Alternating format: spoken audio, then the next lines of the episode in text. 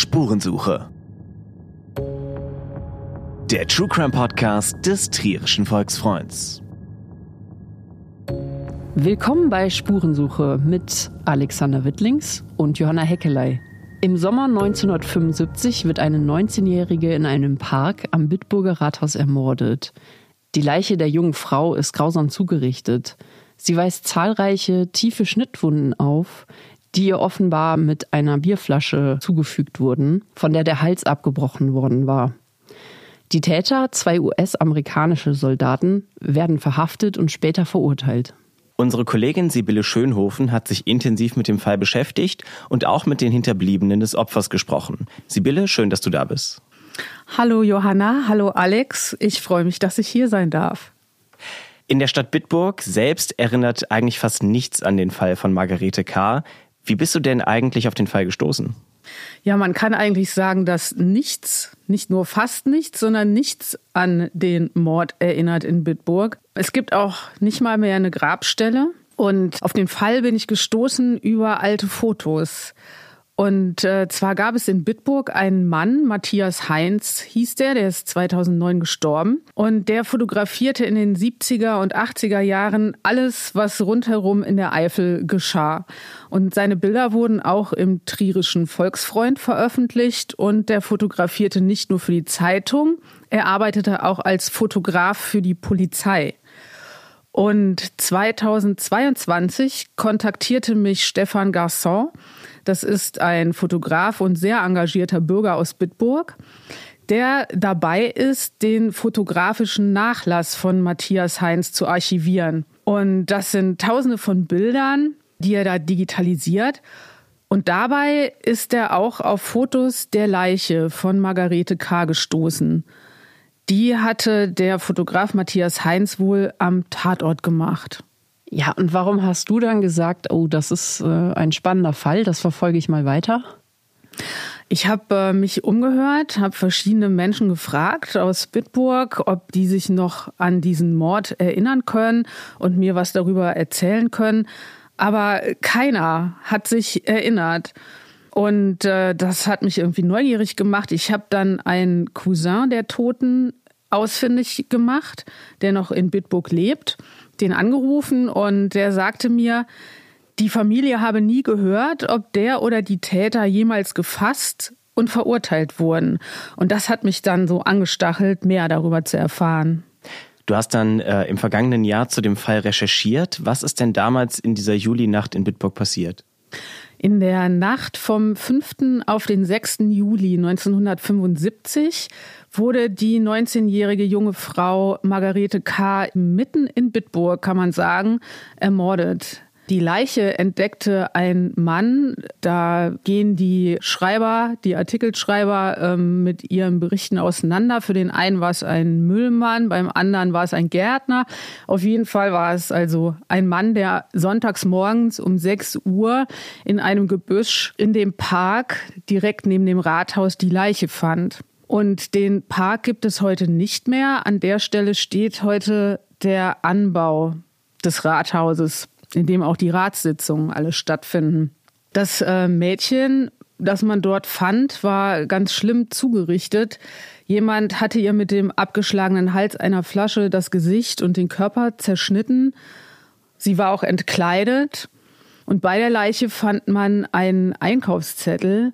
Da stand dann drauf Joghurt, Brot, Melone und andere Lebensmittel, noch das Wort Schuster.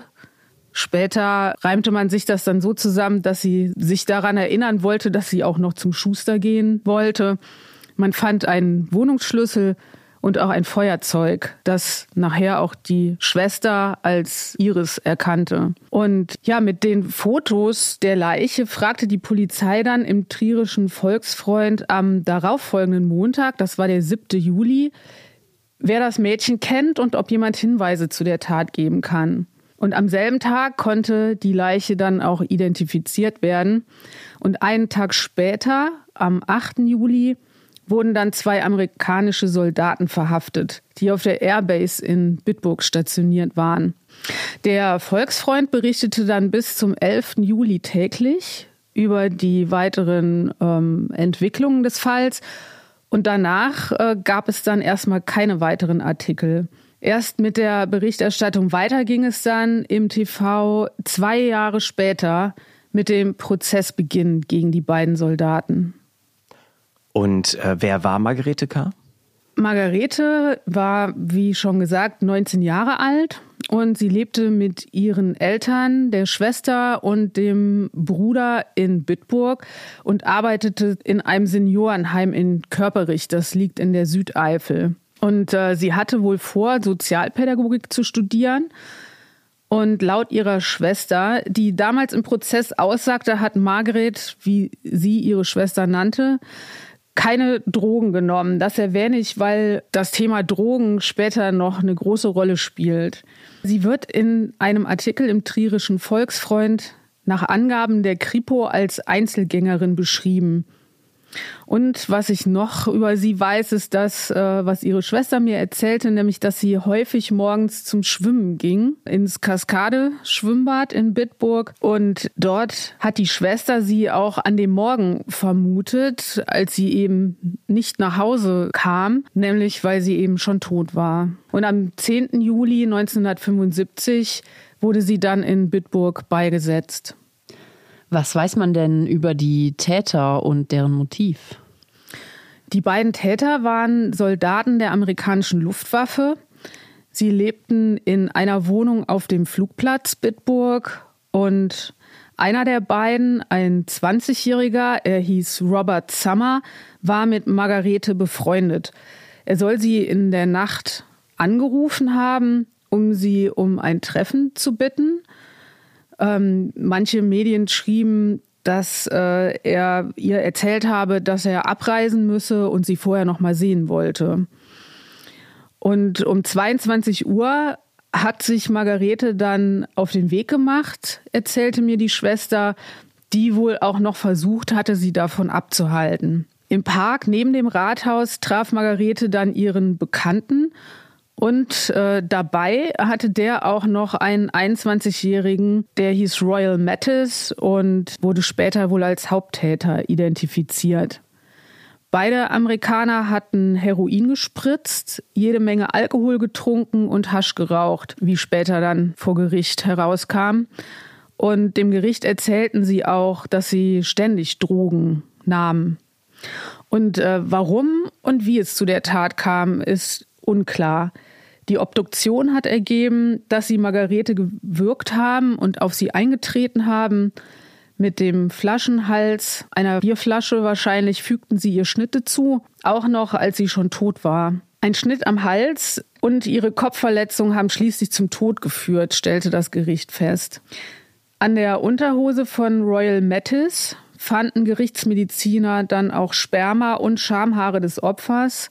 Er soll also versucht haben, Margarete zu vergewaltigen.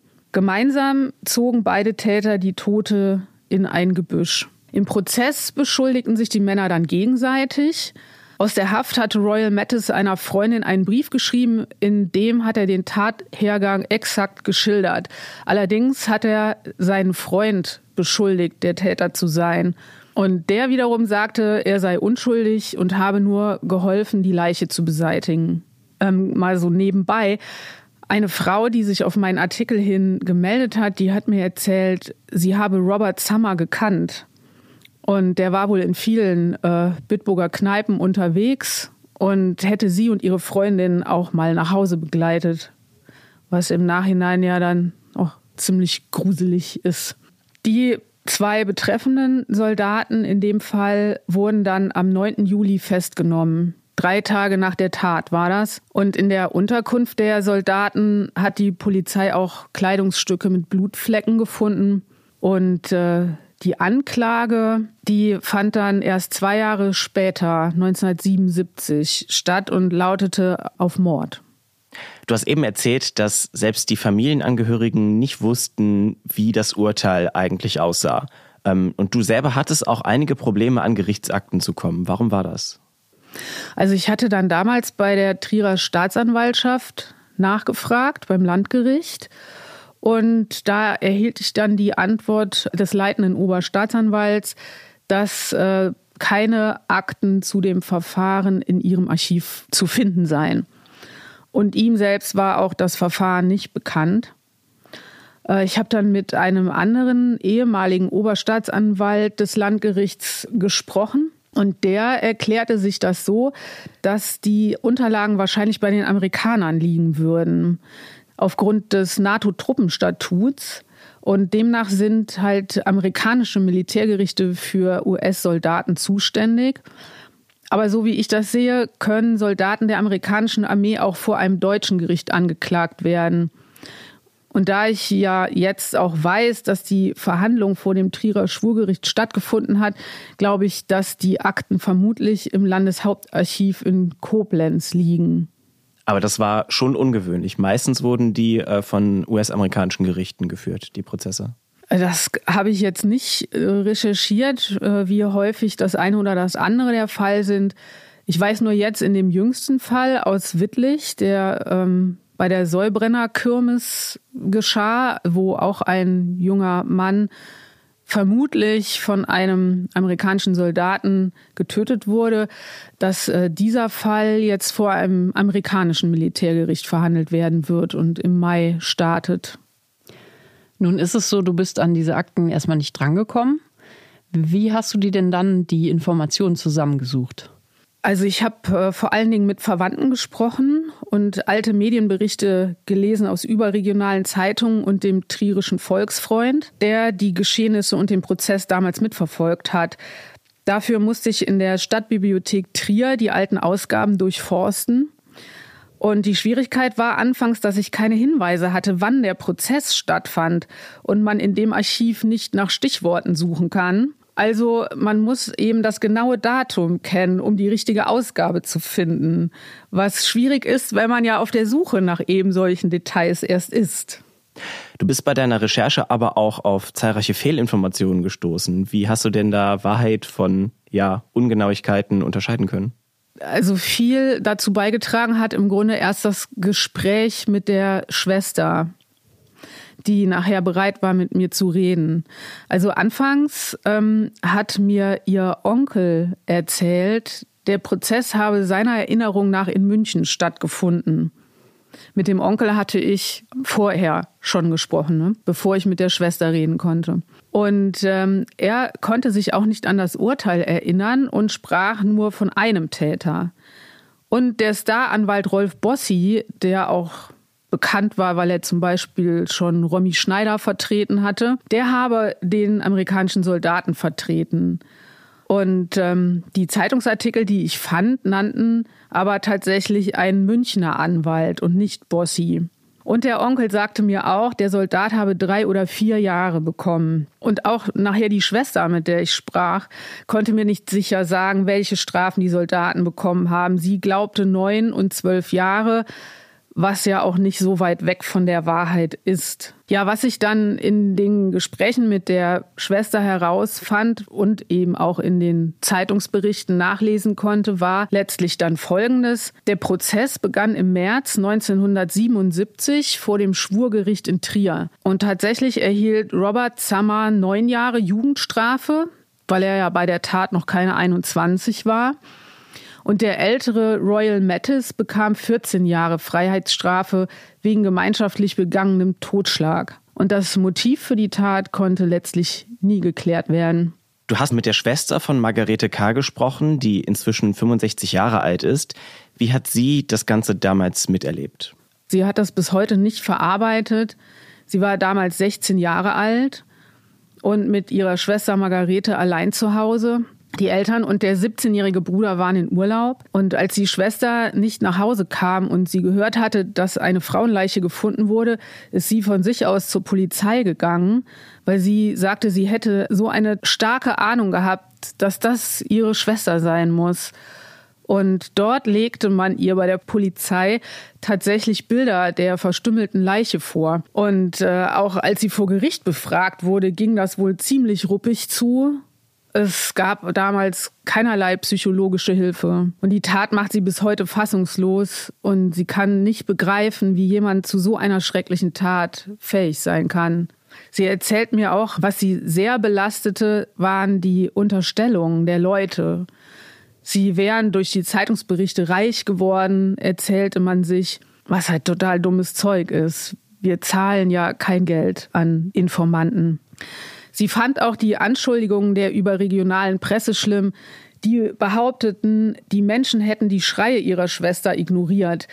Ähm, später in der Gerichtsverhandlung wurde festgestellt, dass sie gar nicht mehr schreien konnte. Und äh, die Schwester der Ermordeten will nicht, dass außer den Tätern jemand beschuldigt wird und die Stadt oder die deutsch-amerikanische Freundschaft darunter leiden. Sie hat sich damals nach der Tat erstmal zurückgezogen und ist bei einer Verwandten in einem anderen Ort untergeschlüpft, um den neugierigen Fragen und den Blicken zu entkommen. Die Beerdigung war dann nochmal richtig schlimm für sie.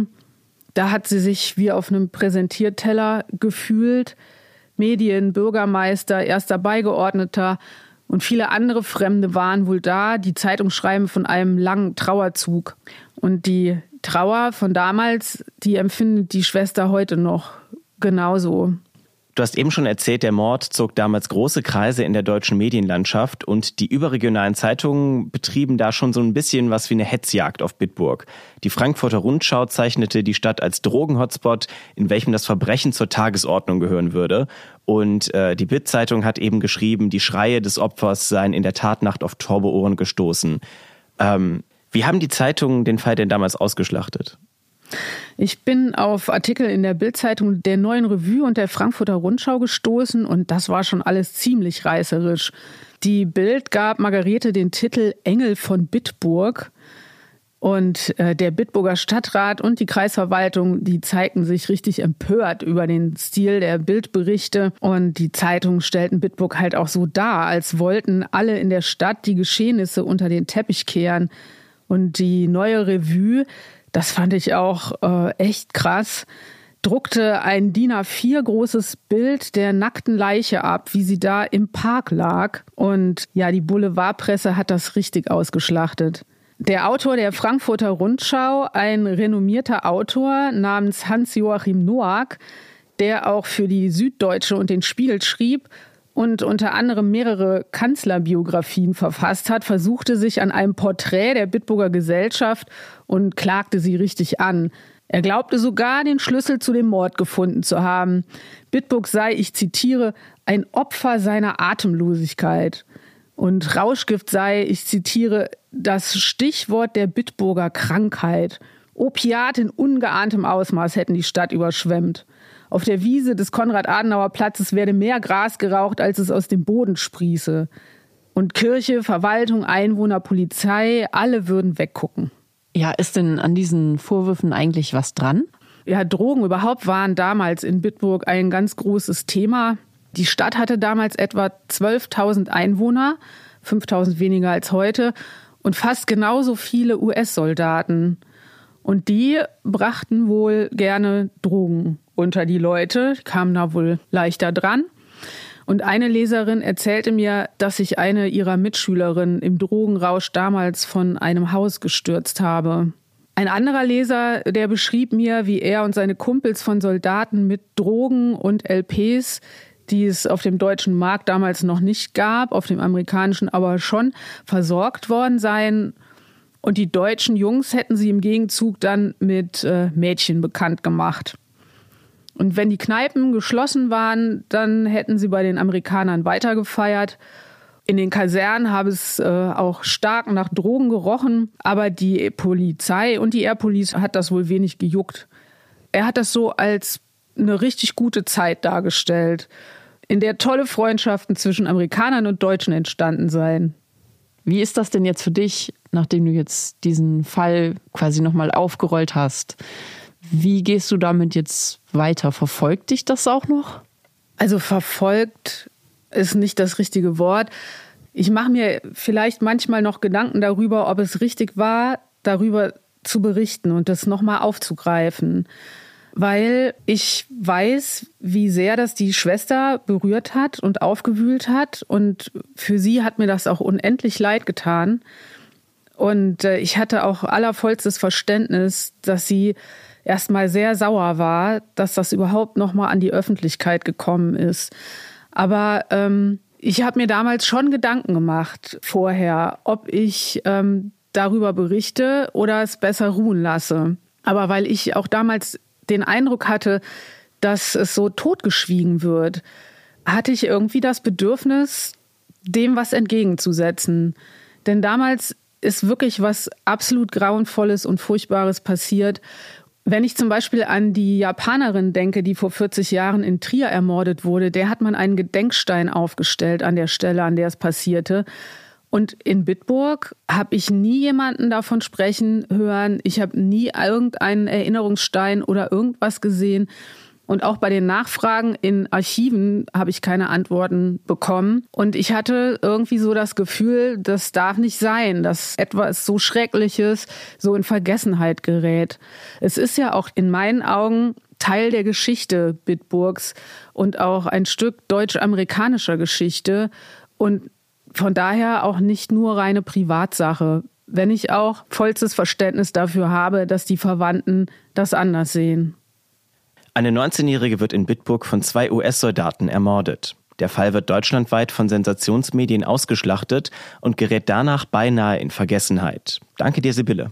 Ich danke euch. Mehr zum Fall Margarete K. und zu dem Interview mit ihrer Schwester findet ihr auf volksfreund.de slash Spurensuche. Wenn ihr noch Fragen oder Anregungen habt, schreibt uns gerne an podcast.volksfreund.de. Vielen Dank fürs Zuhören und bis zum nächsten Mal. Trierischer Volksfreund.